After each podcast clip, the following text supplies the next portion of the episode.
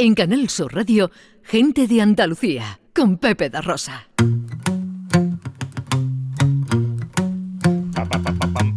A mí me gusta salir a la calle, la buena gente de luz encendida, los corazones que no caben dentro. Ay, cómo me gusta la vida. La primavera de brazos abiertos. Bueno, pues mañana eh, será domingo.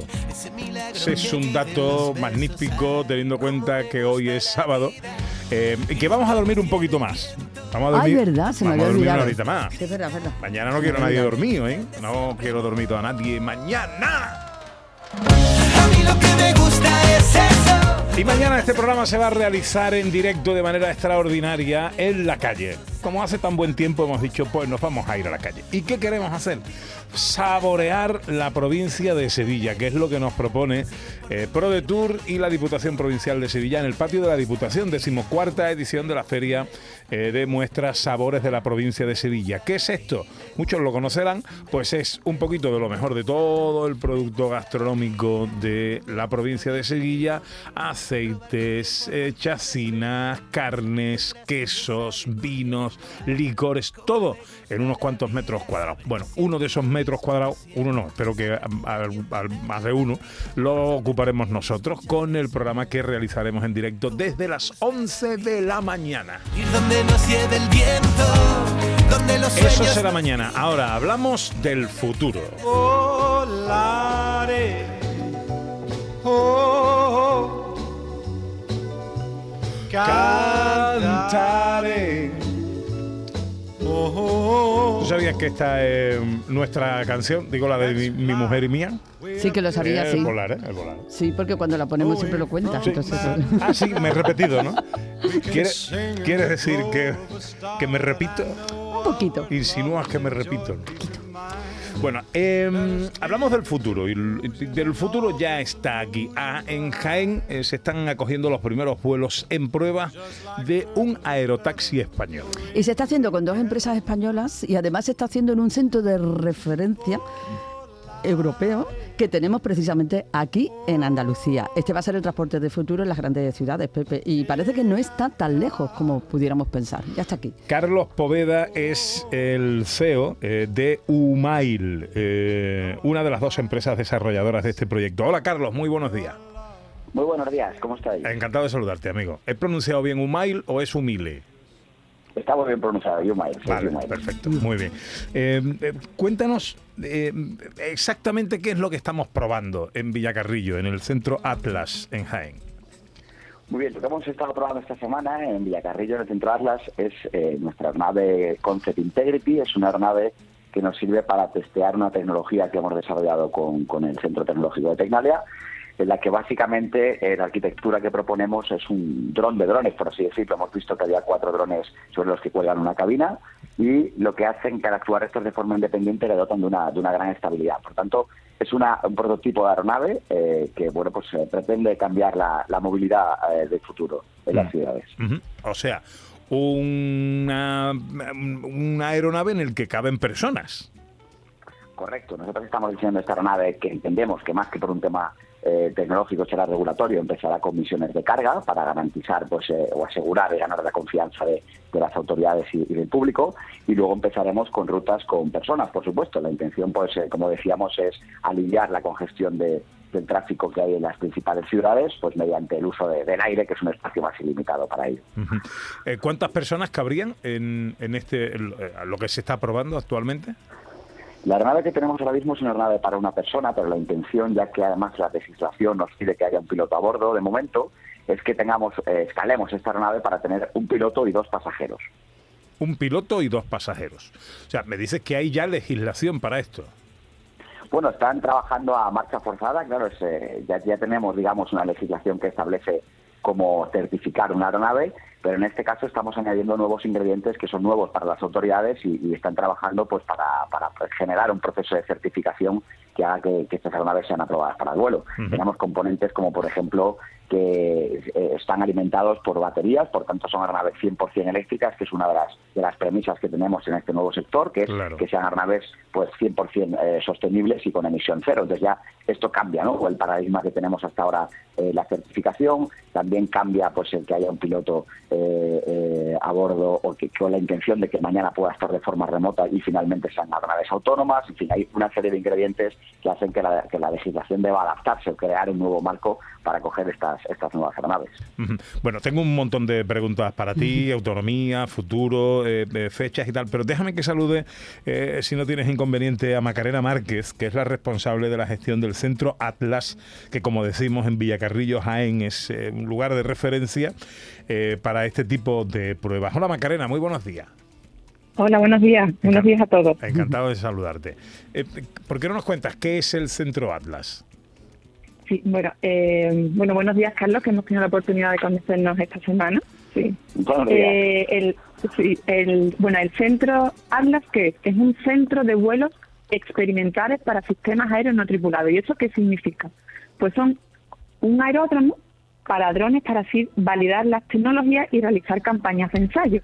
Y así nos permitan validar los retos tecnológicos que ha comentado Carlos de dotar a los drones de mayor autonomía, mejora de las comunicaciones en remoto, sistemas de navegación más robustos y conseguir demostrar la seguridad de estas nuevas plataformas del futuro, de los drones y su integración en el espacio aéreo para que venga la sociedad y la, sociedad se acostumbre a la presencia de este tipo de aeronaves.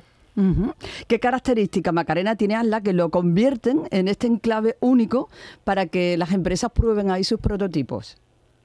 Pues mira, eh, estamos muy orgullosos, vuelvo a, repetir, aunque ya lo habéis dicho, el centro ALA se encuentra en la provincia de Jaén, concretamente en Villacarrillo, y, y qué virtudes o, qué beneficios tiene frente a otros centros. Primero, destacar que fue el centro pionero en España, que es un aeródromo exclusivo para el uso de drones, que eso fue la primera infraestructura en España que, que, que nace en 2014. Segundo, las condiciones climatológicas que son excelentes pues muchos días soleados y poco viento. Tenemos un espacio aéreo segregado de alrededor de mil kilómetros cuadrados y esto va muy en línea a lo que ha comentado Carlos, porque para hacer las eh, pruebas en vuelo, sobre todo de aeronaves que quieran volar fuera de lo, que el ojo ve de la línea de vista, pues hay que cumplir la legislación, la legislación. Pero nosotros tenemos como un espacio aéreo que es propio en el que se puede probar sin ningún problema. Entonces, eso dota de flexibilidad a las empresas para que puedan realizar sus campañas. Y por último, la posibilidad exclusiva a nuestros clientes de realizar esos vuelos con total confidencialidad. Ah, claro. Em, ¿Qué otro tipo de pruebas hacéis en el centro Atlas? Aparte de este aerotaxi, para que nos hagamos una idea.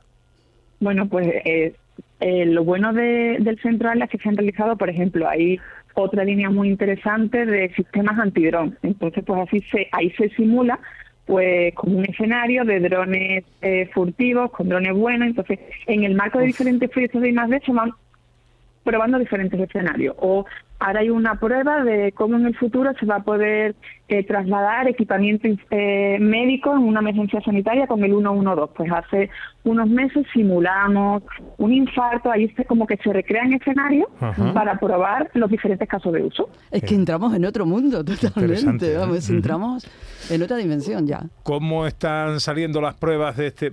¿Tiene nombre el aerotaxi? Eh, ¿Esto algún nombre habéis pensado para identificarlo? Actualmente el prototipo que tenemos se llama Concept Integrity, porque bueno, era la fase de concepto eh, que nos ayuda a catapultarnos al siguiente modelo, que es el Integrity, por tanto fue bautizado como el Concept Integrity.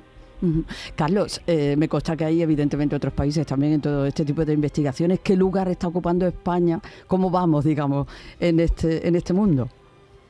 Bueno, yo creo que bien, ¿no? Eh, digamos que dejaremos esto a, otros, pero sí te doy algunos datos para ver si nos posicionamos en el ranking. Mira, nosotros ahora mismo tengo identificadas cerca de unas 720, 720 conceptos registrados en todo el mundo, de los cuales, digamos que proyectos sólidos, más allá que un borrador, habría unas 26 y de los cuales que tengamos aeronaves en vuelo, que hay que diferenciar los partes de vuelo. Uno sería un hover, que para que lo entendamos es como subir y bajar simplemente, y otros que ya estamos haciendo desplazamientos y maniobras, pues eh, en vuelo prácticamente habrá 10, de los cuales hacemos maniobras un poco más avanzadas, debemos estar en torno a 6. Nosotros somos la única iniciativa española y por tanto del share ranking de más de 700, pues debemos estar ocupando ahora mismo pues eh, al menos uno de los de los 10 lugares, yo, yo diría. Volar, volar, sin alas, volar. Bueno, a ver, preguntas que se pueden estar haciendo nuestros oyentes. Por ejemplo, autonomía. Eh, ¿Qué autonomía va a tener este Concept Integrity o, o lo que salga después de las pruebas y ya con todos los OK y aprobados posibles? Bueno, nos sentimos ahora cómodos con el prototipo que estamos haciendo. La misión en la que nace era que tenía que hacer 15 kilómetros o 15 minutos. Esto cuando pensamos en una ciudad grande, básicamente cubrimos el 85% de los principales núcleos de- del mundo, ¿no? Ahora, tras las pruebas, estamos viendo que, eh, bueno, pues están saliendo mejor de lo que esperábamos y, y nos aventuramos a decir que cuando la escalemos para tener un piloto y dos pasajeros podremos duplicar este tiempo. Entonces, bueno, pues entendemos que para lo que son misiones dentro de las ciudades, un radio más o menos de unos 30 minutos es muchísimo más que suficiente para poder hacer los desplazamientos oportunos dentro. Claro, eh, estamos hablando de eh, eh, espacio aéreo y por lo tanto línea recta allá donde vamos. O sea que en las distancias no es lo mismo que en, en tráfico rodado. Eh, Efectivamente. mm, velocidad que puede alcanzar un cacharro de esto. Esta es la velocidad punta, estamos calculando en torno a unos 90 kilómetros por hora, cuando la velocidad eh, de crucero, la que se desplazarán las personas en las ciudades, será en torno a los 50-60. Ajá. Yo me imagino, eh, bueno, dices tú que la legislación ahora obliga a tener un piloto. Claro, a mí me parece eso un, poco un paso atrás, porque le quita un, espacio al- al propio cacharro, ¿no? Y le añade peso. Y le añade peso, más sabiendo cómo funcionan, bueno, los drones que podemos conocer actualmente que funcionan solos. ¿Esto cómo funcionará en un futuro? Eh, ¿Tú lo programarás con el teléfono? Le dirás, llévame a casa de mi suegra que me está esperando para comer y te, te llevas solo? ¿Cómo va esto? Efectivamente, hay, hay un, un proyecto que nosotros tenemos, desde Yumaes también desarrollamos soluciones en tierra, estamos solucionando vehículos, donde la legislación sí está más avanzada, por tanto nuestra tesis es que desde un centro de control podemos monitorizar estas, estas soluciones de movilidad multimodales, que es la apuesta que hacemos desde Yumaes. Entonces, tendremos centros de control que ya estamos desarrollando para manejar los sistemas de tierra y monitorizar los vuelos que hacen esas aeronaves ahora con piloto, pero el día de mañana este piloto estará de forma remota porque, como bien habéis explicado, estamos metiendo peso, estamos metiendo, Claro. eh, de alguna forma sustituimos la carga de pago, que es aquello que nos proporciona un beneficio, por, por un coste que sería además un piloto. Entonces, al poder sacar esta figura y poder hacerlo, pilotarlo remotamente, pues eh, nos, nos facilitará eh, pues eh, ampliar la capacidad. Pero también, eh, al final, yo entiendo que el proceso debe ser así, entendemos que integrar algo en el espacio aéreo es bastante serio y, y entendemos que estos son los pasos propios, pero una vez que sea autónomo, ah, si pensamos ya a nivel de futuro sin esas limitaciones, entenderemos que yo desde una aplicación como tenemos ahora de un VTC o algo similar, elegiremos ir de un punto A a un punto B y la propia aplicación nos hará una combinación de, de soluciones de movilidad aéreas y terrestres para llegar al punto, digamos, eh, donde deseamos ir de la forma más económica también, Ujú. pero también más rápida, combinando ambas soluciones. Y todo ello estará monitorizado desde un centro de control principal que a su, a su vez tiene información sobre el tráfico, por tanto es, es eh, capaz de, de calcular y ofrecernos la, la ruta más rápida y más económica. Uf, es Bárbaro. apasionante. Madre mía. Bárbaro, bárbaro.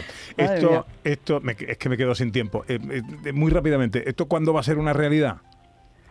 Pues yo espero estar a bordo porque además formar parte del piloto de pruebas como, como piloto es, es un, es un sueño para hacer realidad y esperamos que empecemos a hacer pruebas sobre el 2028 y tengamos aeronaves certificadas y volando en, en rutas específicas en nuestro país sobre el 2030. Esa es nuestra apuesta. ¡Guau, qué bárbaro! Madre mía. ¿Y esto cuánto va a salir? Eh, ¿Cuánto va a costar un cacharrito de esto? Bueno, estamos calculando porque sí hay cosas que nosotros sabemos, pero hay cosas que todavía no. Por ejemplo, cuánto van a cobrar los, los gestores del espacio aéreo por utilizar estas nuevas aerovías, estos nuevos Claro. corredores del aire, cuánto van a costar las tasas de aterrizaje en infraestructuras, etcétera. Pero nuestra idea es que inicialmente sí es un poco más caro de lo que nos gustaría, pero imaginemos que un trayecto grande a un aeropuerto que fueran 45 minutos en una ciudad se pueda reducir a unos 15 y sí puede costarnos al principio quizá el doble que este trayecto en un VTC tradicional, pero claro, la eficiencia del tiempo es, es total, ¿no? Estaríamos reduciendo muchísimo el tiempo. Bueno, apasionante. Carlos Poveda es CEO de Umail, una de las dos empresas españolas que desarrollan este proyecto. Eh, Carlos, enhorabuena y muchas gracias por atendernos, amigo. Muchísimas gracias a vosotros. Y Macarena Márquez, responsable de la gestión del centro Atlas. Todo un orgullo en Villacarrillo, en Jaén, un sitio, un lugar referente para, la, para este tipo de pruebas. Macarena, te agradezco también mucho que nos hayas atendido esta mañana. Muy bien, muchas gracias a vosotros. Un saludo, un saludo. Volando voy. Bueno, bárbaro, impresionante, ¿eh, Ana? Uf se pone los pelos de punta, pero es que está aquí ya. El futuro ya está aquí, contaba, cantaba Radio Futura. Y no, es tan caro como. Bueno, pues eh, con los aerotaxis volando llegamos a las 12 del mediodía, tiempo para la información en Canal Sur Radio.